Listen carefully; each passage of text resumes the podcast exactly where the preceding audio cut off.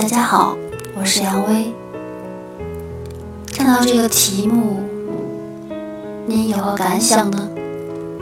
我为什么用了繁体字的“听”“说”？好吧，那我们就先从“听”开始。在电影《地球上的星星》里有这样一个片段：邻居的几个孩子在玩球，不小心球遗落到了伊桑的身边。伊桑帮他们捡起球，打算抛回去，结果不幸的是，球抛到了墙外。其中一个孩子就以为伊桑是故意的，于是扭打了起来。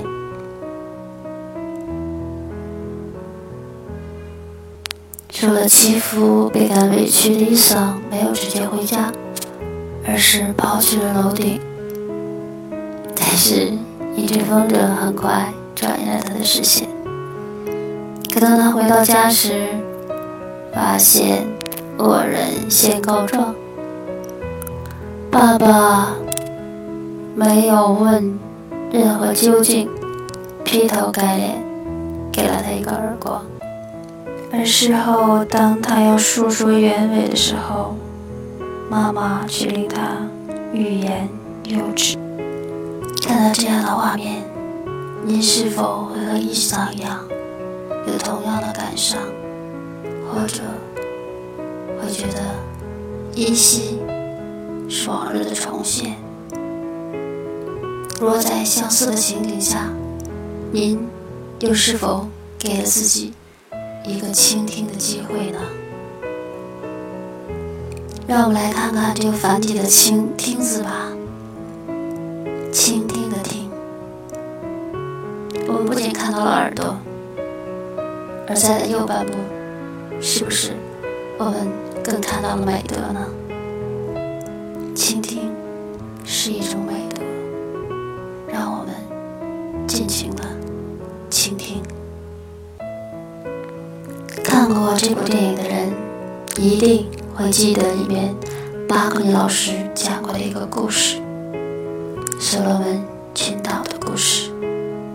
据说，在那里，如果居民们要砍掉很大的树，他们不用斧头，而是围着树呐喊、咒骂。几天之后，树。就会自然枯萎倒下。这个故事，伊桑的爸爸羞愧的离开了。而听到这个故事的您，又作何感想呢？这就是我描述的第二个字“说”。我们是否从中也看到了愉悦的“悦”呢？